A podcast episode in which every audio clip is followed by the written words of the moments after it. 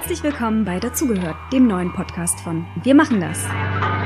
Mein Name ist Eileen Karadenis und in jeder Folge spreche ich mit verschiedenen AkteurInnen aus den Bereichen Kunst, Kultur, Wissenschaft und Zivilgesellschaft über die Frage, wie wir unsere pluralistische Gesellschaft solidarisch gestalten können.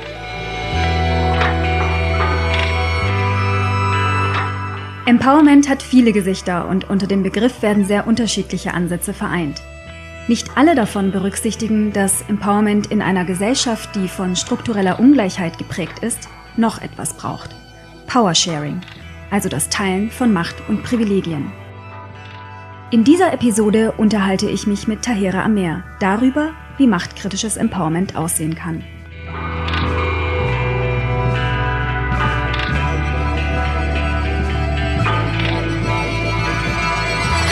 Tahera Amer ist Vorständin der Amadeo Antonio Stiftung. Seit 2004 arbeitet sie zu aktuellem und historischem Antisemitismus und Rassismus für die Amadeo Antonio Stiftung und für andere Träger. Sie war lange als politische Bildnerin in der Erwachsenenbildung tätig.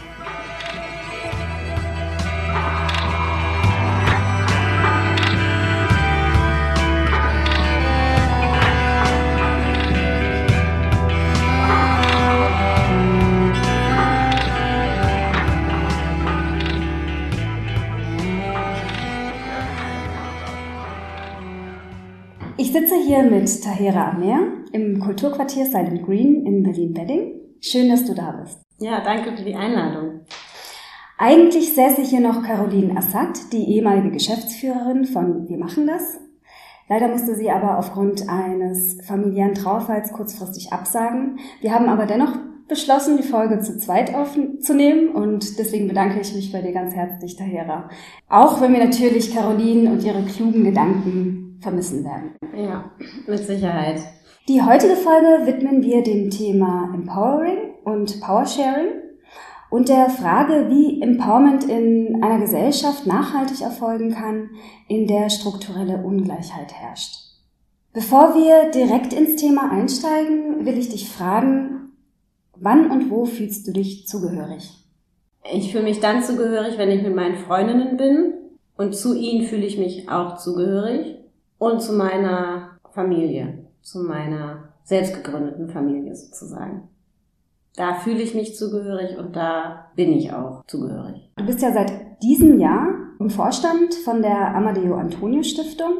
Wofür bist du da zuständig und wie erlebst du es, vielleicht auch als Frau in dieser leitenden Tätigkeit zu sein? Zuständig bin ich dort vor allen Dingen für die Themen, für die ich auch schon seit Jahren kämpfe und an denen ich arbeite, das sind vornehmlich Antisemitismus und Rassismus. Aber in dieser Arbeitsteilung ist auch äh, meine Rolle, äh, das Programm und die Innovation sicherzustellen. Und das heißt für uns als Amadeo Antonio Stiftung immer wieder deutlich hinzuhören, hinzugucken, was passiert gerade, wo nehmen wir die größten Gefährdungen für demokratische Kultur wahr und für mich persönlich bedeutet es, da, wo es am meisten weh tut, vielleicht auch da, wo es noch unsichtbar ist, aber allmählich an die Oberfläche quillt, hinzugucken und dann auch ähm, zu agieren.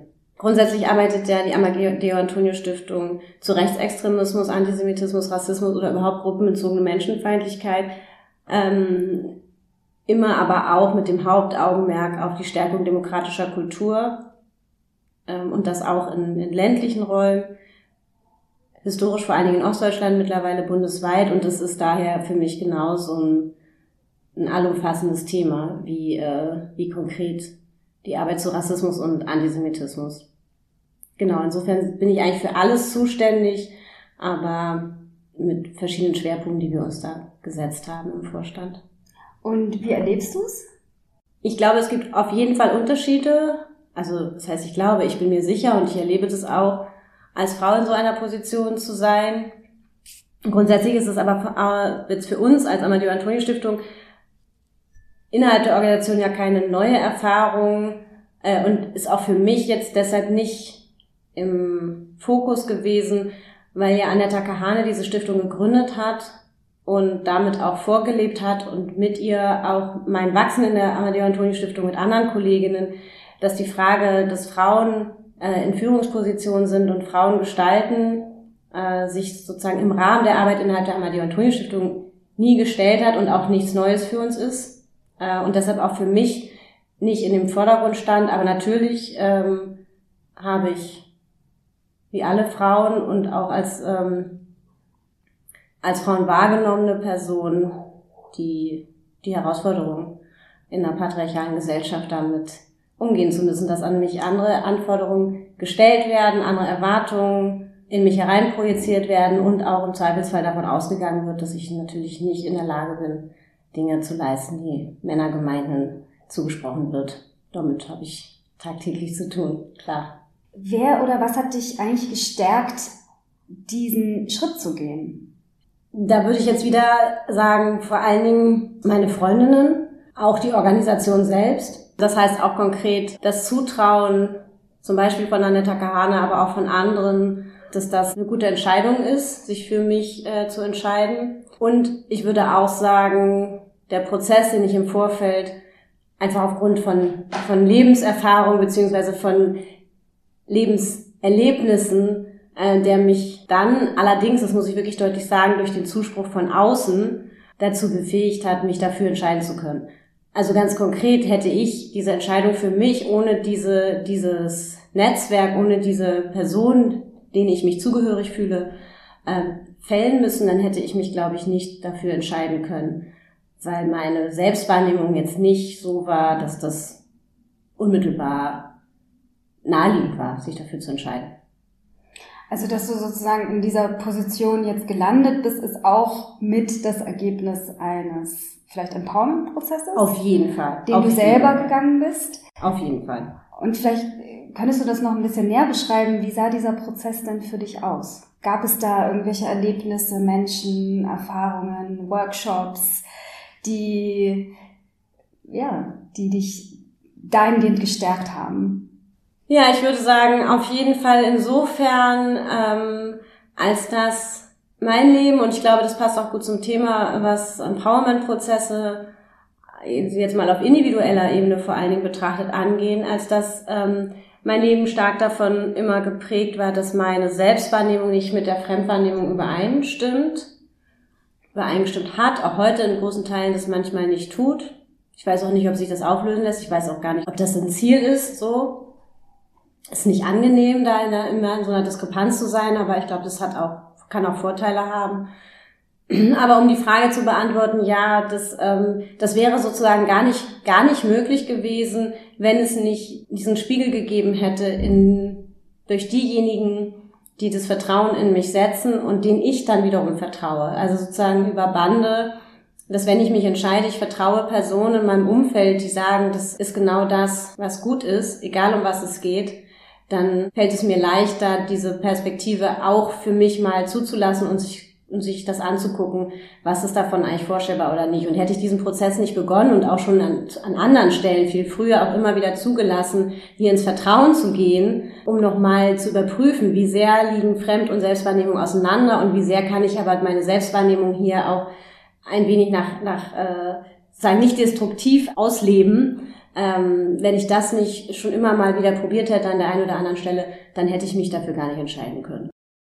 Ich fand es total beeindruckend und toll, dass Caroline abgesagt hat. Nicht, weil ich sie nicht gern bei dem Gespräch dabei gehabt hätte, sondern weil sie für sich gespürt hat, dass sie gerade in der jetzigen Situation dieses Gespräch ähm, nicht führen kann.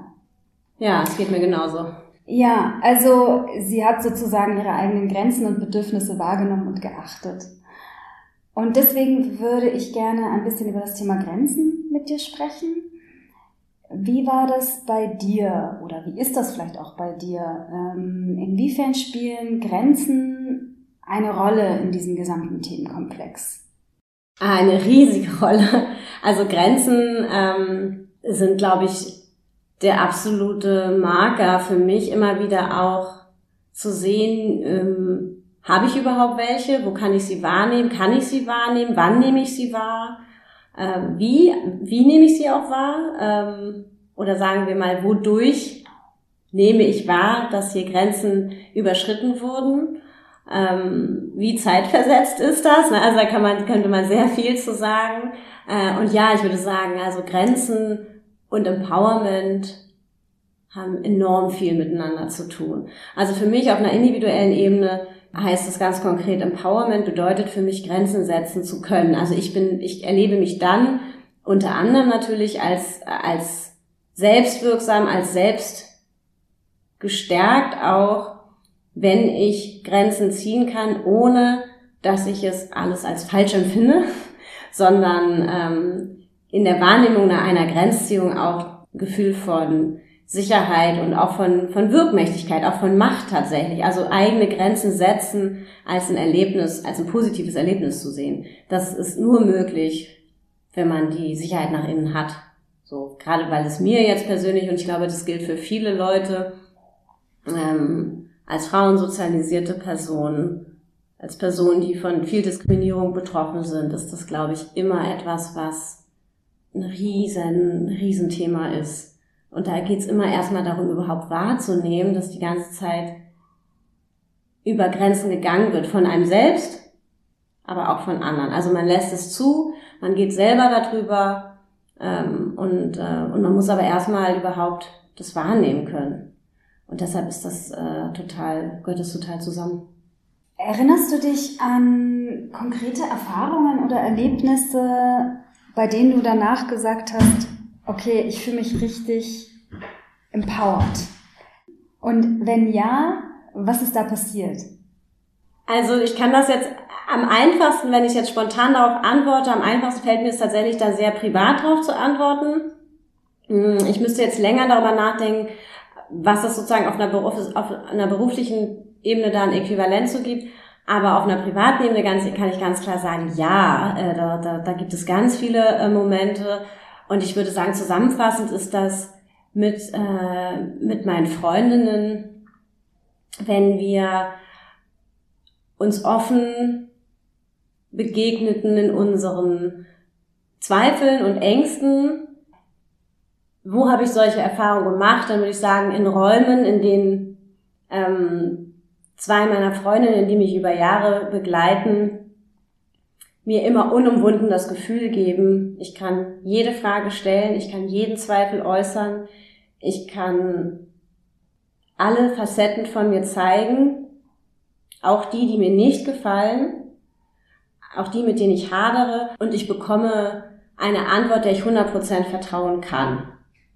Das sind für mich Empowerment-Räume, ähm, die mein Leben nachhaltig beeinflusst haben. Und das ist auch das, was ich, weshalb ich bei der Zugehörigkeit sagen würde, das sind eben Räume, da fühle ich mich zugehörig, weil ich weiß, Räume, wo ich mich zugehörig fühle, sind Räume, in denen ich alle Facetten sozusagen leben kann, ohne Angst auch vor den Seiten zu haben, die mir vielleicht an mir selber nicht so gefallen. Weil ich weiß, äh, sie sind da gut aufgehoben und ich kann sie sozusagen da auch irgendwie reflektieren, mit meinen Freundinnen zum Beispiel.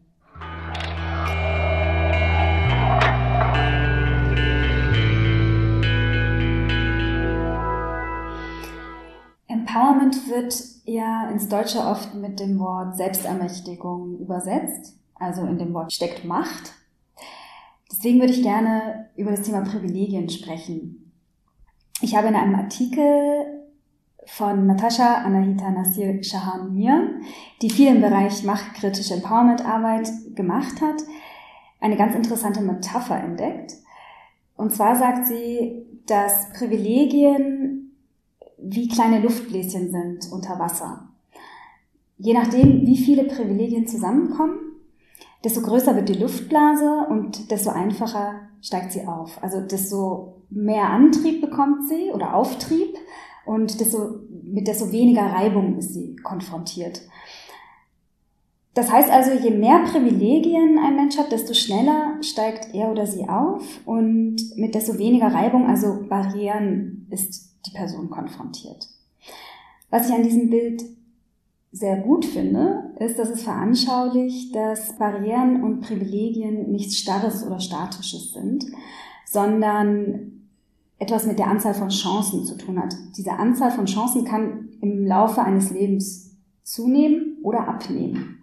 In welchen Bereichen Fühlst du dich privilegiert? Oder wie würdest du sagen, wie viele kleine Luftbläschen kommen bei dir zusammen, dass du eine große äh, Luftblase entwickelst? Und in welchen Bereichen würdest du sagen, ach, da bin ich nicht oder noch nicht privilegiert? Ja, es ist eine spannende Frage. Die ist ganz schön gar nicht so einfach zu beantworten, finde ich. Ähm, oder sie ist vielleicht einfach zu beantworten, aber sie hat ziemlich viele Facetten. Also auf einer Selbsterfahrung, Selbstwahrnehmungsebene, wenn ich als ich in einem Raum antworte, in dem nur ich mich betrachte und ich mich als, als ein Individuum in dieser Gesellschaft äh, betrachte, in der ich lebe, dann würde ich sagen, bin ich eine riesenfette, dicke Luftblase, ähm, weil ich mich als sehr privilegiert erlebe, empfinde und weil ich auch mit Privileg für mich ganz persönlich sehr viel auch Glücksmomente empfinde.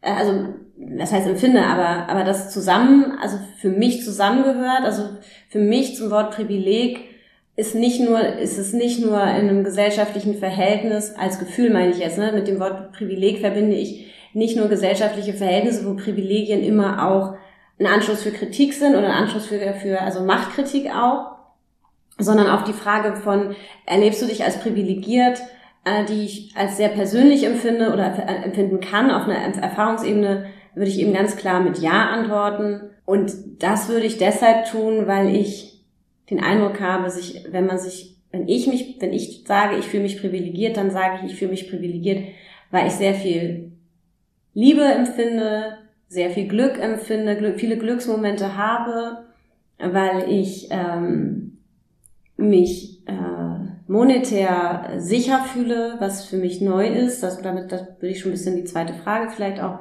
auch mit beantworten. Ähm, weil die Menschen, die mir sehr nah sind und die sehr wichtig sind, das sind vielleicht nicht viele, aber äh, denen es gut geht. So, das ist, glaube ich, auch, also es sind so, es kommen einfach so viele Dinge zusammen, wo ich, um ganz privat darauf zu antworten, sagen würde, ich wache jeden Tag auf und bin froh, und das ist für mich ein riesen Privileg, auch weil es nie so, nicht immer so war und weil ich es deshalb sehr deutlich spüre und sehr deutliches Bewusstsein davon habe, ohne dass ich mir das vergegenwärtigen muss, sondern dass es sich so anfühlt. Das wäre die eine, eine Antwort. Ja, ich fühle mich sehr privilegiert und ich kann mir nichts Schöneres vorstellen. Ja, so. Und viel mehr habe ich auch nie erwartet und ich bin eher überrascht, dass das so ist, ja, ähm, und freue mich daran. Auf der anderen Seite ist es natürlich so, dass ich im Hinblick auf ein, politi also ein politischeres Verständnis, also das Wort Privileg oder privilegiert sein in einer gesellschaftlichen Situation und in einem politischen Verständnis. Ich würde jetzt nicht sagen, dass das andere unpolitisch ist, was ich gerade gesagt habe, aber dass es natürlich verschiedene Faktoren da hinzukommen, äh, weshalb ja auch diese kleinen Blasen in dem Bild Sinn machen, die dann zu einer großen werden. Ähm, und ich würde sagen, da gibt es also ganz viel Auftrieb ne, durch das, was ich gerade beschrieben habe. Und das ist auch mein individuelles Gefühl. Und dann gibt's aber natürlich ganz viele ähm, Barrieren auch, die auch mich betreffen und die sich vielleicht in meinem Gefühl nicht so widerspiegeln, weil ich auch viel Glück hatte, äh, weil ich viel vielleicht auch gekämpft habe, würden jetzt auch meine Freundinnen sagen, ähm, für mich, äh, weil ich durch viele Dinge durchgegangen bin und so weiter und so weiter und trotzdem aber eben sagen würde, ähm, Privilegien, das kann man irgendwie mitgestalten, aber man hat da nur bedingt Einflussbereiche. Ne? Wer, wo sind wir geboren? Das ist dem Zufall überlassen. Äh, was sind unsere Startpunkte? Das ist auch dem Zufall überlassen. Ähm, und es ist eben nicht so nach dem Motto, jeder kann werden, was er will, alle Möglichkeiten sind offen. Nein, überhaupt nicht, gar nicht. Ähm, und das finde ich immer wichtig, auf dem Schirm zu haben, ich würde mich in dem Verhältnis, klar, ich bin, ich bin eine Frau, ich bin nicht weiß, allerdings bin ich nicht weiß und kann aber passen. Das, das haben auch viele äh, Menschen nicht als Möglichkeit. Da kann man auch geteilter Meinung sein, ist das ein Privileg oder nicht. Ich würde ganz klar sagen, ja, es ist ein Privileg ähm, im Verhältnis. Äh, trotzdem bin ich von Rassismus betroffen und so weiter und so weiter. Ähm, also da gibt's sozusagen auch viele Barrieren, die ich geltend machen könnte, worauf ich nur hinaus will. Aber wenn ich das persönlich beantworte, dann würde ich sagen, ja, es gibt viele Herausforderungen in meiner gesellschaftlichen Positionierung, aber dass ich da stehe, wo ich stehe, ist nicht das Ergebnis von einfach nur individuellem Kampf und jeder kann das schaffen. Auch äh, von meinen individuellen Kämpfen und Wünschen für mich selbst, aber eben auch von Zufällen und Glück. Das heißt, für mich zusammengefasst erlebe ich die Privilegien, die ich für mich in Anspruch nehmen kann, weil ich sie auch als solche erlebe, auch als, eine Auf, also als einen Auftrag, sie einzusetzen und zu nutzen, weil ich ganz deutlich weiß, mit Privilegien werden wir zum großen Teil auch geboren und eben nicht geboren mit Privilegien. Und das ist die Verantwortung von Leuten, die privilegiert sind, aber auch solchen, die sich als solche empfinden, egal wie andere das sehen, ähm, diese Privilegien dann auch zu nutzen und mit dieser wirklich großen Verantwortung gut umzugehen. Was mir vielleicht noch wichtig ist bei Privilegien, wenn ich das sagen darf, auch wenn du nicht danach gefragt hast, in Räumen, in denen ich mich viel bewegt habe in meinem Leben, habe ich das oft erlebt, dass es so eine Art, ist jetzt vielleicht ein bisschen polemisch, aber so eine Art Neid gibt, ja, auf, ähm, auf Betroffenheitskompetenz. Ich habe das Wort tatsächlich mal gehört. Mir wurde mal erzählt, dass ich eine Betroffenheitskompetenz hatte, habe, weil ich ja ähm, weil ich ja keine weiße Person bin und dazu auch noch eine Frau. Vielleicht könnte man noch andere Identitätsmarker an mir finden, aber diese beiden wurden da genannt und dass ich ja mit meiner Betroffenheitskompetenz auch viele Vorteile hätte. Das finde ich immer ganz interessant, gerade wenn weiße Cis-Männer das sagen, dass es so, kenne ich aber auch nicht nur von weißen Cis-Männern, sondern auch von, von, von anderen weißen Personen, dass man es so bedauert, dass man selber irgendwie nicht diskriminiert wird. Ja. Und das finde ich dann immer ganz spannend, dass ich so denke, ja, also kannst gerne tauschen, ne? Also ich fühle mich jetzt ganz wohl, das habe ich ja jetzt deutlich gemacht in meiner Haut. Ich habe über, habe überhaupt keinen Bedarf zu tauschen. Also das, was ich nur sagen will, sei nicht traurig darüber, dass du, dass du keine Diskriminierungsmarker hast, sondern nutze diese Privilegien, die du hast. Und wenn du so darunter leidest, dass du keine Probleme hast, in Anführungsstrichen, dann sei solidarisch und geh ins Handeln und tu was dafür, deine Privilegien zu nutzen um andere da drin zu bestärken oder ihnen sogar, wenn du die Macht hast und die Verantwortungsbereiche, äh, sie teilhaben zu lassen an den Privilegien, unter denen du so leidest. Ja? Also Leiden unter Privilegien finde ich hochproblematisch. Privilegien sind dazu da, äh, genutzt zu werden. Und da sind wir ja dann beim Thema Powersharing. Ja, exakt. ja, genau. Also letztendlich die andere Seite der Medaille. Ja, auf jeden Fall. Also auf einer gesellschaftlichen Ebene, ich habe ja diesen, dieses Projekt mal gehabt vor ein paar Jahren, ähm, Empowerment äh, und Powersharing-Prozesse kommunal äh, zu begleiten. Und das ist eben genau ähm, das, finde ich, was auf einer, wir haben ja jetzt über individuelle Empowering-Erlebnisse, Erfahrungen, Momente gesprochen. Auf einer gesellschaftlichen Ebene ist die Frage von Empowerment aus meiner Perspektive muss sie immer zwangsläufig mit der Frage nach Powersharing ähm, verbunden sein. Das heißt also, wie können auch die Akteure, die Macht haben und Verantwortung tragen, aktiv an dem Prozess äh, von Teilhabe und Partizipation beteiligt sein, weil ohne sie und ohne ihre Erkenntnis, dass sie Macht haben, dass sie Verantwortung tragen, dass sie diejenigen sind, die hier aktiv auch teilen müssen, ähm, funktioniert ein Empowerment-Prozess auf der Seite derjenigen, die sich selbst stärken und ähm, sich gegenseitig stärken, zwar schon, aber der führt halt nicht in ein politisches Handlungsfeld, wenn die andere Seite nicht anerkennt, dass sie was abgeben müssen. Ähm, und, ähm, und deshalb gehört Powersharing zumindest auf dem politischen Feld unbedingt dazu. Es, es geht nicht, ich sag mal polemisch, man kann sich zu Tode empowern, wenn die andere Seite einfach blockt und sagt, ja, jetzt bist du halt schön empowered, aber ich habe hier trotzdem nichts für dich. Ähm, dann ist das auch ein Prozess, der sehr schmerzhaft ist. Dann habe ich vielleicht ähm, mich selbst gestärkt für Kämpfe, für soziale Bewegungen, für Herausforderungen, aber ich äh, bin ja trotzdem darauf angewiesen, dass die anderen mir etwas zugestehen. Und ähm, Kommt dann immer auf die Art und Weise des Kampfes an natürlich, mit welchen Mitteln ich auch versuche, diese Ressourcen äh, für mich zu erstreiten. Aber das hat ja gewisse Grenzen im Rahmen von demokratischer Kultur und auf die würde ich auch immer bestehen. Ist man dann halt schon tatsächlich darauf angewiesen, dass die, dass die, die Macht haben und die Verantwortung tragen, ähm, auch ihre Verantwortung äh, übernehmen in Handlung. Damit hast du eigentlich auch schon die nächste Frage beantwortet, weil wir haben beide im Vorgespräch festgestellt, dass wir so ein bisschen gegenüber dem Begriff, nicht gegenüber des Konzeptes äh, Empowerment eine kleine Aversion entwickelt haben. Und ich glaube, diese Aversion, also ich kann für mich sprechen, liegt bei mir darin, dass ich manchmal die Befürchtung habe und die Sorge, dass Empowerment-Projekte, so gut sie auch gemeint sein mögen, ähm, manchmal eben die strukturellen Ursachen ähm, von Ungleichheit in der Gesellschaft kaschieren. Ja. Oder sogar ja. also Kosmetik, ja. Äh, Kosmetik sind eigentlich. Ja. Und das letztendlich ähm, eigentlich noch, noch viel schlimmer macht alles letztendlich, weil dann sogar noch sozusagen eine Schicht darüber äh, gedeckt wird, die eben die wahren Verhältnisse äh, verschleiern. Und ich meine, du hast es jetzt gerade schon ein bisschen beantwortet mit dem Thema, also dass Empowerment auch immer das Gegenstück des Powersharings braucht, damit es eben nicht auf der Oberfläche bleibt. Ne?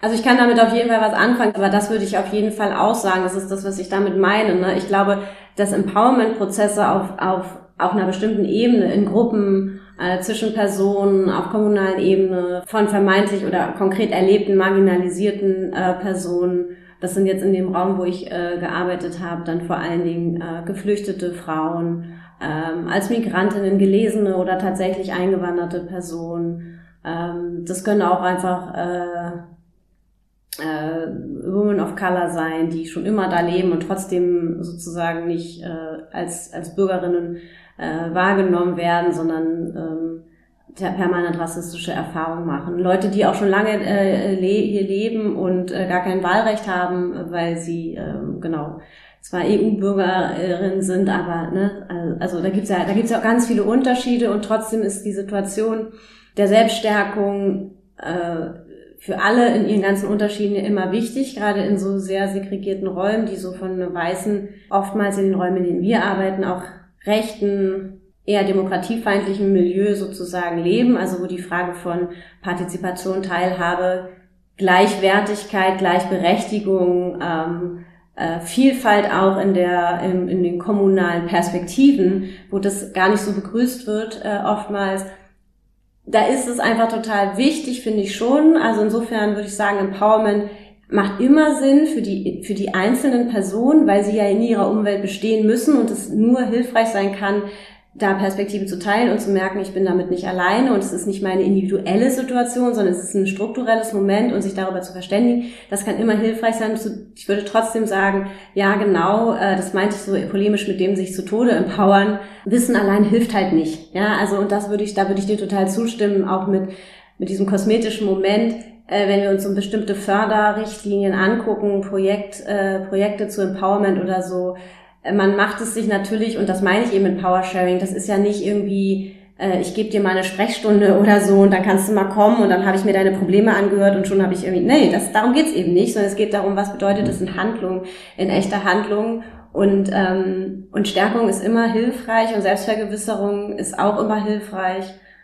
Aber wenn die Fördermittelgeber denken, dass das sozusagen das ist, was uns gesellschaftlich weiterbringt, dann haben sie nicht verstanden, dass sie äh, dass Sie das Problem auch sind. Sie müssen überlegen, ähm, was können Sie tun, auch als Fördermittelgeber, als Kommune, als, äh, als Landesregierung, als PolitikerInnen, als Kommunalpolitikerin, als Verwaltung, ja, Verwaltung, ein ganz wichtiges Moment auch, finde ich in diesem Punkt, ähm, damit, damit da wirklich auch eine Veränderung stattfindet. Und da sehe ich oftmals, dass es genau sehr bequem ist zu sagen, lass mal ein paar Empowerment-Projekte machen, dann fühlen sich die Leute gut und halten vielleicht die Fresse, weil sich jetzt alle so gut fühlen äh, und wir müssen aber an den Strukturen nichts verändern. Da würde ich unbedingt zustimmen, ja.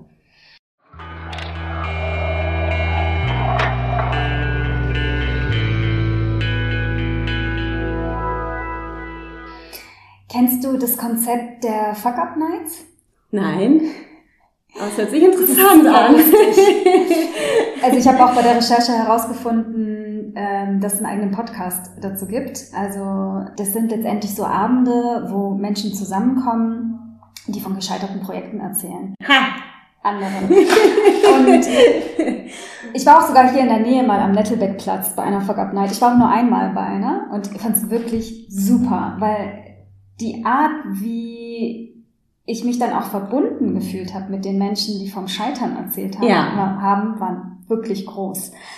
Deswegen ist das Motto der Fuck Up Nights ist uh, Sometimes you win, sometimes you learn. Ja, exakt. Das würde ich so 100% bitte für mich unbedingt in Anspruch nehmen. Unbedingt. Und ich habe das Gefühl, dass auch in, in so in den Dis im Diskurs mittlerweile wird ja auch oft betont, es ist so wichtig, Fehler machen zu können, eine Fehlerkultur ent zu entwickeln. so, ne? Stimmt. Genau. Und gleichzeitig habe ich auch manchmal das Gefühl, weil du das Thema Projekte und Förderlandschaft erwähnt hast, dass es eben dann bei der Umsetzung doch hapert manchmal habe ich das Gefühl, es werden so immer gleiche Konzepte ja. wieder aufgelegt, wieder ja. gefördert, von ja. denen man vielleicht schon eben genug Erfahrungen hat, dass sie vielleicht nicht funktionieren oder nicht in dem Maße, wie man sich das wünscht. Ja, ja. würde ich sofort zustimmen. Aus welchen gescheiterten Projekten hast du gelernt? Also da würde ich tatsächlich wieder zurückkommen zu dem Projekt, an das ich auch vorhin eben gerade gedacht habe, ich habe gelernt, dass diese, dass es kein reziprokes Verhältnis gibt und geben kann. Das kann man jetzt im Nachhinein sagen, wie naiv kann man denn nur sein? Ähm, ich habe da trotzdem eine gewisse Großzügigkeit dem Versuch gegenüber, dass es kein reziprokes Verhältnis geben kann zwischen Empowerment und Powersharing. Weil Empowerment ist natürlich eine Sache, die machen Personen für sich selbst schon in dem Wissen, dass sie es brauchen, Nehmen wir mal an, der Prozess hat schon begonnen, ja. Dass, in dem Wissen, dass sie es brauchen und dass sie auch wissen, warum sie es brauchen und wofür sie es gebrauchen wollen. Powersharing ist eine Sache, der mag es, will ich niemandem zu nahe treten, da mag es auch ähm, Organisationen, Institutionen, einzelne Leute, Abteilungen geben, die das für sich vielleicht auch in Anspruch nehmen, aber es ist grundsätzlich eine Sache, die kommt nicht von innen. Es ist nichts, was, äh, wofür sich eine Verwaltung entscheidet. Es mag solche geben. Ich wär, würde mich freuen, wenn ich davon ähm, was höre. Also schreiben Sie mir gerne, wenn Sie sich als eine solche ähm, Verwaltung oder Institution empfinden. Äh, da bin ich mir sicher, es gibt sicherlich auch solche Akteure. Und das brauchen wir auch äh, dringend, ähm, dass es diese Selbstwahrnehmung gibt, also ein Bewusstsein über die eigenen Gestaltungsbereiche, ja, also die Einflussbereiche, die man hat. Aber es ändert ja trotzdem nichts daran, dass es für die einen ein ähm, existenzielles Moment ist. Ähm, nehmen wir jetzt mal nur den Bereich der politischen Teilhabe äh, und für die anderen das Abgeben von etwas, für dem sie vielleicht gar nicht sehen, dass sie es haben. Oder wenn sie sehen, dass sie es haben, ähm, gar keine Lust darauf haben, es abzugeben. Oder keine Lust darauf haben, sich diesem Prozess zu stellen. Da geht es ja erstmal, das Abgeben braucht ja einen Prozess, den man erstmal vorlagern muss worum geht es, was überhaupt, was soll das Ziel sein? Auch das ist ja schon etwas, wo man Gedanken und Arbeit reinstecken muss. Und deshalb würde ich sagen, ist das Projekt, was ich da betrieben habe, insofern gescheitert, als dass es eben kein reziprokes Verhältnis war zwischen ähm, Kommunen dazu zu bewegen, diese Verantwortung für sich zu sehen, daraus Handlungsempfehlungen auch abzuleiten, bei denen ich gerne geholfen hätte oder die ich auch vorgeschlagen habe, um dann auch im Kleinen zu probieren, wie können wir uns denn begegnen, um hier auch tatsächlich politisch wirksam zu sein. Ähm, und ich finde, das ist insofern gescheitert, als dass es dazu geführt hat, dass die Gruppen, die sich dafür entschieden haben, dass sie mehr politische Teilhabe wollen, äh, sehr viel dafür getan haben, sich sehr viel auch zerrieben haben, sich sehr viel auch mit sich selbst auseinandergesetzt haben, sich sehr viel auch mit ihren Rechten auseinandergesetzt haben. Das heißt, das Wissen wurde also immer größer, aber die Erfahrung von Selbstwirksamkeit die kann, kann natürlich nicht gemacht werden, wenn die andere Seite äh, gar nicht sich in irgendeiner Art und Weise bewegt. Und das finde ich tatsächlich, würde ich sagen, Fuck Up Night passt da total gut zu. Finde ich insofern extrem schwierig, als dass dann das Wissen bleibt, aber hinzu kommt eine Art von Ohnmacht, die vorher auch da war. Ich würde nicht sagen, dass das, das Wissen ist nie schlecht, aber die natürlich dann viel konkreter und fast schon analysierter ist, als sie das vorher war. Und ob ich dann daraus weitere ähm, Schlüsse ziehen kann, die mich auch wieder in eine Handlung setzen, das ist dann wieder den individuellen Personen überlassen oder der jeweiligen Gruppe. Und ob man dann, wenn man solche Rückschläge erfährt, überhaupt noch die Kraft hat, sich wieder neu äh, sozusagen instand zu setzen, da weiter zu, äh, zu machen, das finde ich tatsächlich sehr schwierig. Ich versuche es ein bisschen anders zu bebildern, weil das vielleicht eingängiger ist. Wir wissen schon immer seit Gründung der Amadeo Antonio Stiftung, wir gehen nur da in Räume, um rechtsextremen Hegemonien zu begegnen, wo wir es auch halten können in der Unterstützung. Denn was wir wissen ist, wenn wir in rechtsextreme Räume gehen, also äh, Kommunen, äh, Landschaften sozusagen, in denen das, in denen das deutlich sichtbar ist, um die Akteure zu unterstützen, die dafür demokratische Kultur einstehen, mit ihrem, mit ihrem Gesicht, mit ihrem Körper, mit ihrem Engagement, mit ihrer, mit ihrer auch Gefährdung, die sie da, damit eingehen, dann, wenn wir auch langfristig bleiben können, um zu unterstützen, um vielleicht sogar auch zu schützen, um monetär vielleicht auch, äh, auch wirksam zu sein. Da, da rede ich von Dingen wie Fenstergitter oder ähnlichem. Ja, also geht es wirklich um sehr praktische Arbeit. Wenn wir das nicht gewährleisten können, dann sollten wir uns gut überlegen, ob wir da überhaupt äh, hingehen im Sinne von Aufmerksamkeit generieren. Und dann was? Dann sitzen die Leute da vor Ort in ihren lokalen Strukturen. Die Fördermittel sind weg, die Projekte sind weg, aber die Menschen leben dann noch und müssen damit weiterleben. Und das ist jetzt bei rechtsextremen Hegemonieräumen natürlich wirklich sehr lebensgefährlich. Das würde ich jetzt im, im Hinblick auf das, was, wovon ich jetzt gerade rede, von meinem Scheitern, ist das nicht lebensgefährlich aufgrund des Verhaltens von ne, den, der Seiten des Powersharings, weil die, die werden die schmeißen dann ja nicht Molotow-Cocktails, wenn sie dann dürfen. Das ist natürlich ein Riesenunterschied. Ändert aber nichts daran, dass ich das schon, dass man da schon andere Mittel braucht, um nachhaltig wirksam zu sein. Da kann man nicht davon ausgehen, dass das dass die Seite des Power-Sharings-Prozesses so gleichzeitig stattfinden kann wie die andere. Und das würde ich heute auch nicht mehr so machen. Da würde ich, äh, das würde ich anders machen. Da muss man einen langen Atem haben und da muss man auch nochmal andere Tools haben und da muss man vielleicht tatsächlich auch nicht in eine Gleichzeitigkeit gehen. Da habe ich den, Eindruck, also das äh, mag wirklich naiv gewesen sein, aber da habe ich den Eindruck, nee, also Macht zu Teil Verantwortungswahrnehmung zu haben, sie über zu übernehmen und das in Handlung zu übersetzen, das sind Prozesse, die müssen wir uns, äh, die müssen wir uns ganz genau angucken und da müssen wir sehr viel Kraft und Energie reinstecken. Und das kommt auch wieder, finde ich, fast sehr gut zu dem, was du gesagt hast mit der Kosmetik. Dafür muss es aber auch in der Förderlandschaft dann Bewusstsein geben. Na, das sind nämlich im Zweifelsfall dann nicht so geile Projektziele, die man sich so richtig schön überlegen kann, sondern das sind dann wirklich auch äh, Ziele, die lassen sich jetzt nicht so schön erzählen in so einem Sachbericht, sondern das heißt so, okay, was sind denn Erfolgskriterien? Die muss man vorher festlegen. Erfolgskriterien sind dann, ja, was? Wann ist es, wann ist eine Kommune erfolgreich im Öffnen? Ähm, gegenüber dem, was sie, wofür sie da ist, nämlich Dienstleistungen an den BürgerInnen und beziehungsweise an allen EinwohnerInnen zu leisten. Und wie sie, kann sie das sicherstellen, dass sie da alle gleich behandelt? Das sind aufwendige Prozesse und da genau, glaube ich, kann man ruhig getrennt dran arbeiten. Ja, mir ist jetzt, als du davon erzählt hast, auch nochmal klar geworden, wie sehr Empowerment auch immer von Kontexten abhängig ist, von Ressourcen, die vorhanden sind, von den Zielgruppen, die vor Ort sind, von den politischen Verhältnissen ähm, und so weiter. Also es ist immer von, von vielen, vielen Faktoren abhängig, wie Empowerment-Prozesse stattfinden können, in welcher Geschwindigkeit sie stattfinden können. Geschwindigkeit im Sinne auch, wie viele Schritte und wie viele kleine Schritte ja. braucht es vielleicht ja. auch, ja. um bestimmte Ziele zu erreichen. Auf jeden Fall, ja.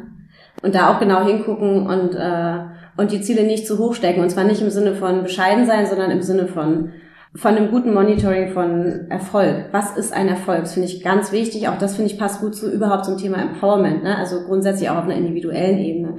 Äh, das, da geht es nicht darum, dass man die Ziele klein steckt, damit man sie bloß erreicht oder so, sondern geht es darum, dass man immer wieder auch das Zutrauen haben muss, äh, sich zu fragen, wie erlebe ich aber, wie kann ich meine Selbstwirksamkeit überhaupt erleben? Was muss ich mir dafür Ziele stecken? Ähm, damit ich auch einen wirklich angemessenen Rahmen habe. Also die Welt kann ich nicht retten. Ne? So, ich muss schon meinen Einflussbereich äh, gut angucken und um das gut machen zu können, ohne daran zu leiden, dass ich ja so vieles nicht erreichen kann, dann muss ich schon auch, ähm, ich finde, dafür braucht man auch auch eine, Selbst, eine Selbststärkung. Ne? Auch die Begrenztheit der eigenen Möglichkeiten zu sehen und das nicht als eine Schwächung der eigenen Situation zu sehen, sondern als eine Chance. Also wir wieder bei dem Weg, bei dem Thema Privilegien. Also zu gucken, was kann ich mit dem, was ich tun kann, erreichen und da auch dann seine, seine Erfolgskriterien ein bisschen anzulegen. Genau, würde ich dir total recht geben. Zweifelsfall sind es kleine Schritte und das ist aber nicht wenig. Das kann auch schon ganz schön viel sein. Und da ist es besser, präziser und konkreter hinzugucken, als davon zu träumen, dass Empowerment und Empower-Sharing-Prozesse gleichzeitig funktionieren können. Kann ja sein. Also kann, kann ich mir vorstellen, dass andere damit auch erfolgreich sein können, aber bei mir war das nicht so.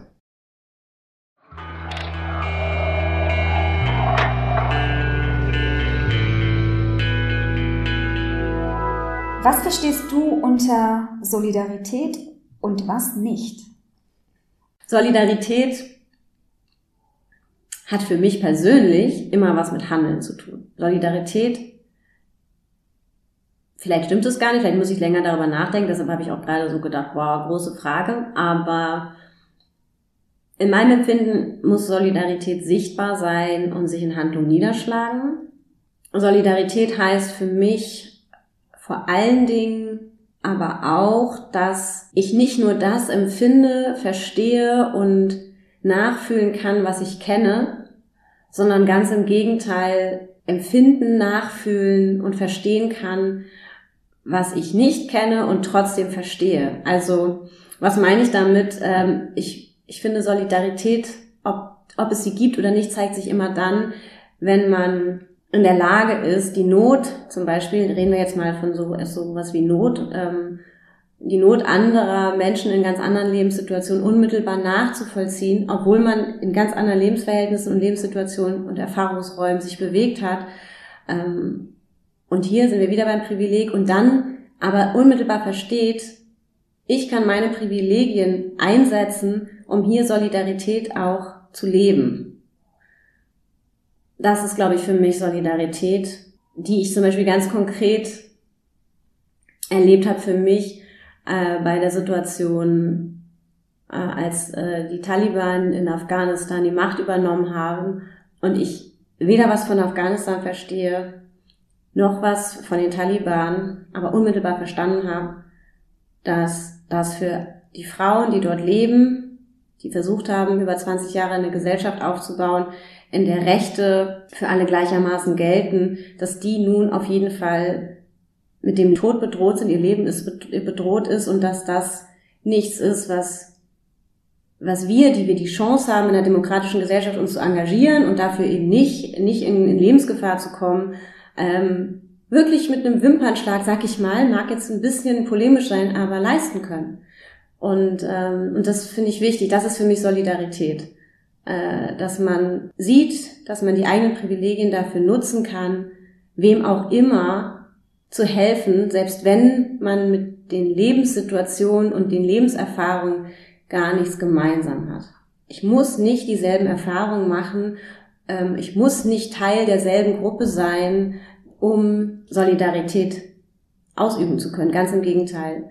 Ich finde, Solidarität zeigt sich dort, wo ich nicht unmittelbar betroffen bin, vielleicht sogar nur da, das weiß ich nicht, müsste ich auch länger drüber nachdenken, aber trotzdem ein, ein, ein Aufruf verspüre, zu handeln und solidarisch zu sein.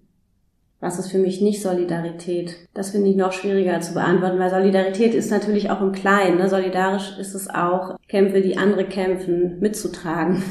Und das können ja dann auch Personen sein, die in meinem Erfahrungsraum unmittelbar dabei sind. Ich aber nicht Teil dieses Kampfes bin oder so. Ähm, Solidarität ist das Unterstützen von Kämpfen, die andere kämpfen, für deren Werte man selbst auch einstehen möchte. Aber ich muss tatsächlich sagen, wenn ich jetzt an das Klatschen auf dem Balkon denke, während Covid-19, ist das Solidarität?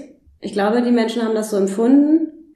Ich habe auch nichts gegen Klatschen auf dem Balkon, aber ich wäre versucht zu sagen, ohne dass ich jetzt wirklich da mir sicher bin, dass das nicht das ist, was ich unter Solidarität verstehe. Und trotzdem ist es vielleicht aber auch Solidarität, weil es ist zumindest das Bewusstsein davon, da arbeiten sich gerade sehr viele Menschen unter extrem prekären Bedingungen, die mit dem Tode bedroht sind, weil sie diese Infektion ohne diesen ganzen Impfschutz und so in Kauf nehmen, arbeiten sich da wirklich wund. Und zumindest wird es wahrgenommen von denen. Vielleicht ist das auch Solidarität, müsste ich länger drüber nachdenken. Aber die Frage, was Solidarität nicht ist, außer dass alles, was nicht solidarisch ist, nicht Solidarität ist, die kann ich nicht beantworten. Also Hass ist keine Solidarität, aber darüber müssen wir ja nicht reden. Zum Abschluss noch eine Frage, die ich allen stelle. Was hilft dir angesichts der aktuellen Krisen, Hoffnung und Zuversicht zu bewahren? das ist auch eine gute Frage, ohne hier redundant werden zu wollen, aber mein Privileg, mein Privileg, gestalten zu können. Ganz einfach. Ich empfinde das als ein unglaubliches Privileg, dass ich die Möglichkeit habe, äh, gestalten zu können, dass ich mit einer bestimmten Form von Macht ausgestattet bin, die mir Gestaltung erlaubt, dass ich ein Teil davon sein kann, diese demokratische Kultur in diesem Land ähm, immer wieder auch äh, zu stärken, dazu beizutragen, dass andere das können, in unserem, sozusagen als in unserer Fördersäule, also auch kleine Initiativen immer wieder da drin zu bestärken und auch monetär, ähm, selbst bei uns jetzt mit Kleinbeträgen, aber ähm, auch zu fördern, dass sie, dass sie das tun können und damit halt in meinem kleinen Einflussbereich, den ich aber gar nicht als solchen empfinde, äh, das zu tun, was mir möglich ist und das meiste daraus rauszuholen. Also ich finde, das, was mir Hoffnung und Zuversicht gibt, ist, dass ich einen klaren Blick über meine Einflussbereiche habe, mir der Grenzen bewusst bin, aber innerhalb dieser Grenzen alles dafür tun kann, ähm, meinen Beitrag zu leisten, um demokratische Kultur zu stärken, denjenigen und auch den, nicht nur den, den Gruppen, die, äh, die dagegen sind, sondern auch dem, den Diskursen, die aufflammen und die demokratische Kultur auch untergraben, da tagtäglich mit all meinen Kolleginnen etwas gegensetzen zu können. Das gibt mir jeden Tag ähm, Zuversicht und Hoffnung und das finde ich ist auch das für mich wesentliche Moment von überhaupt gut leben zu können, für mich ganz persönlich. Also ich glaube, hätte ich jetzt einen anderen Wirkungsbereich, also einen, wo ich für mich ganz persönlich nicht den Eindruck hätte, dass ich meine Handlungsmöglichkeiten so gut ausschöpfen kann, hätte ich wahrscheinlich weniger Zuversicht und Hoffnung. Und, ähm, und deshalb bin ich total glücklich darüber, dass das hier einfach ganz in guter Übereinstimmung ist. Ich, ich möchte gerne, dass, dass wir alle Möglichkeiten, die wir haben, ausschöpfen. Und ich habe für mich als, als Gesellschaft sozusagen, ähm, und ich habe für mich den Eindruck, dass ich das in dem Bereich, in dem ich arbeiten darf, ähm, auch gut kann. Und das gibt mir äh, Hoffnung und Zuversicht. Vielen, vielen Dank für das Gespräch, Tahira. Sehr gerne. Vielen Dank dir.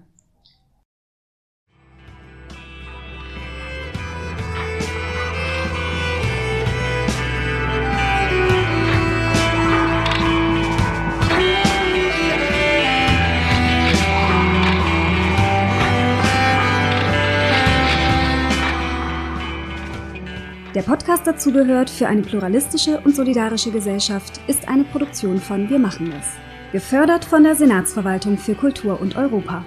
Produktion und Postproduktion Axel Scheele. Musik The Devil's Blind Spot. Konzept und Moderation Eileen Karadenis.